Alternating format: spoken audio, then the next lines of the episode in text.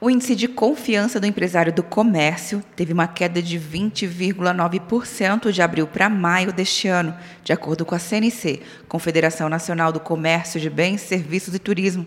Essa foi a maior queda registrada em nove anos.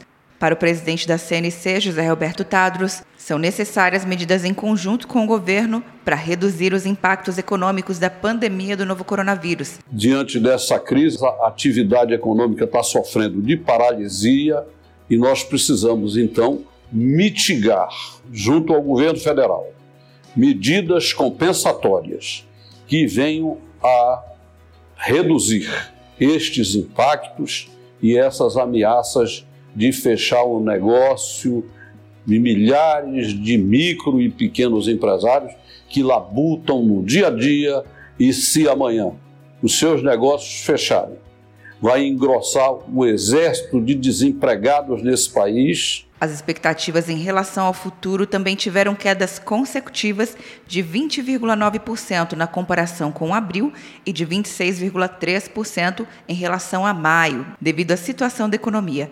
Em relação aos investimentos, houve quedas de 15,1% em relação ao mês anterior e de 14,7% em relação a maio do ano passado. As principais pioras ocorreram nas intenções de contratações de funcionários.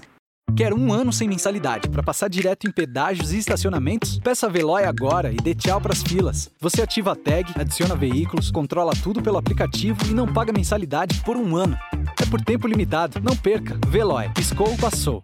De Brasília, Luciana Castro.